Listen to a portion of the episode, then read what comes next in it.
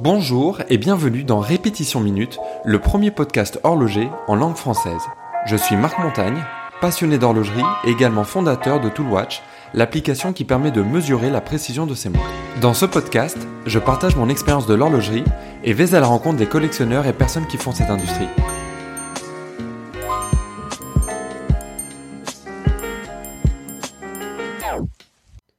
Je me souviens du début des années 2000 où est apparu le concept des mouvements manufacture ou in-house et où toutes les marques se devaient proposer leur propre calibre manufacturé. C'est à ce moment-là que, par exemple, Frédéric Constant a lancé son premier mouvement de manufacture. En 2004, le FC 910 ou Panerai le P2002 en 2005. Et cette intention qui était louable au départ s'est transformée peu à peu en argument marketing, où certains laissaient entendre avec un peu de snobisme que les marques produisant des calibres in-house étaient supérieures aux maisons emboîtant des calibres déjà existants, ce qui a entraîné certaines dérives. Je me rappelle d'un exemple marquant, en 2009, Taguer annonçait en, en grande pompe son nouveau calibre, euh, le calibre 1887, euh, comme étant un calibre entièrement manufacturé, etc. Et puis certaines euh, personnes euh, sur Internet ont commencé à faire le, le rapprochement et se rendre compte que c'était bah, en fait un mouvement qui était basé sur une ébauche de mouvement Seiko, donc c'était plus du tout un calibre de manufacture, c'était même plus vraiment un calibre ou même plus du tout un calibre suisse. Et voilà, ça ça fait beaucoup de beaucoup de bruit sur sur internet et, et Tag a dû rétropédaler. Et il faut croire que cet épisode-là euh, n'avait pas servi de leçon, puisque cinq ans plus tard, une autre marque, cette fois-ci, euh, Bremont, euh, une marque anglaise, qui paraît voilà lancer, euh, annoncer euh, en grande pompe là aussi un tout nouveau développement de calibre, manufacture, etc. Et là aussi sur Internet, il s'en est fallu très peu de temps pour que euh, plusieurs personnes euh, réalisent en fait qu'il y avait beaucoup de similarités avec euh, des calibres, enfin un calibre déjà existant. Et là aussi, Brémond a été pris la, la, main dans le sac entre guillemets et a, dû reconnaître que voilà le mouvement était était en fait basé sur un calibre Lajoupéré et que voilà c'était en fait un partenariat entre les, deux entités et qui avait abouti à, ce nouveau calibre que eux-mêmes avaient redécoré, retravaillé un petit peu. Mais voilà, on était quand même loin de euh, l'annonce initiale d'un tout nouveau euh, développement. Et apporter une importance démesurée à, ce critère de mouvement de manufacture ou pas, c'est tout simplement ne pas comprendre comment fonctionne l'industrie avec ses, nombreux euh, sous-traitants. Le, meilleur exemple pour moi, ça va être une entreprise qui s'appelle La Pierrette, qui fabrique les, petits rubis qu'on trouve dans, les mouvements de, montres. Donc bah, c'est un sous-traitant qui est hyper important, c'est un composant qui est hyper important dans, dans le mouvement. Et cette entreprise-là, qui, qui, se trouve au Brassus euh, dans la vallée de Joux, euh, son, son, capital est entièrement détenu par euh, le groupe Richemont, Patek Philippe, Rolex. Et voilà, ça montre bien que euh, cette réalité économique, ça va être le, que les, sous-traitants vont être partagés euh, entre entre les marques, que les marques vont, vont travailler et collaborer entre elles. Et ça, c'est la réalité. C'est comme ça que ça fonctionne.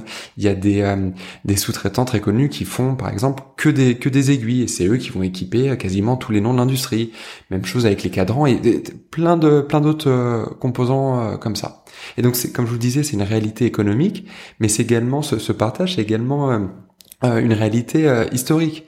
Si je prends l'exemple de, euh, de Panerai, au début, ils emboîtaient des, des mouvements Rolex. Et c'est d'ailleurs ces mêmes modèles-là, donc des, dans les années 40, 30, donc ces, ces modèles Panerai qui, qui emboîtaient du, du, Rolex, qui étaient les, les, les, enfin les, qui sont les Panerai les, les, plus recherchés sur le marché en monde vintage, dans les agences chères. S'il y a une Panerai qui va casser un record, vous pouvez être sûr, ce sera pas un mouvement Panerai qui sera à l'intérieur.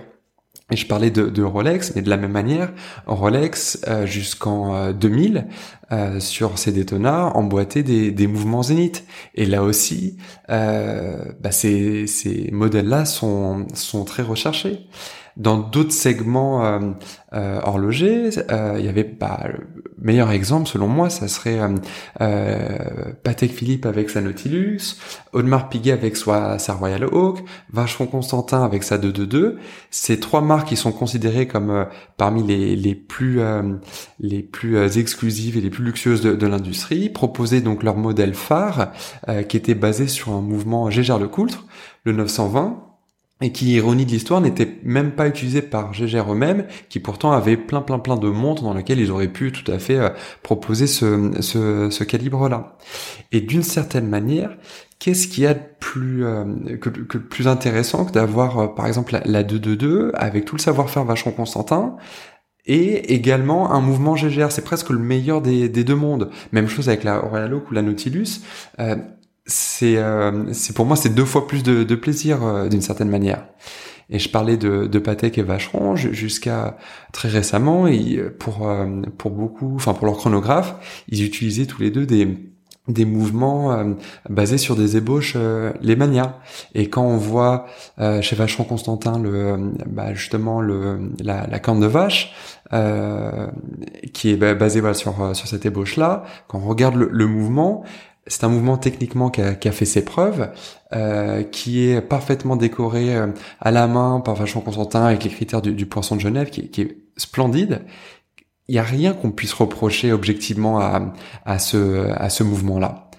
Un exemple plus récent, ça va être en, en 2017, euh, Breitling et, et Tudor qui, a, qui, ont annoncé leur, leur partenariat et alors Breitling va proposer à Tudor certains de leurs euh, leurs mouvements et vice versa. Donc là aussi on est dans un cas de figure presque enfin assez assez amusant quand quand on y pense où des marques vont vraiment euh, s'échanger comme ça entre eux-mêmes euh, des mouvements. Donc on, on, se rend bien compte que d'un point de vue historique, d'un point de vue économique, l'industrie fonctionne comme ça en, en se partageant bah, des savoir-faire, des, des composants, des des fournisseurs, des sous-traitants, etc.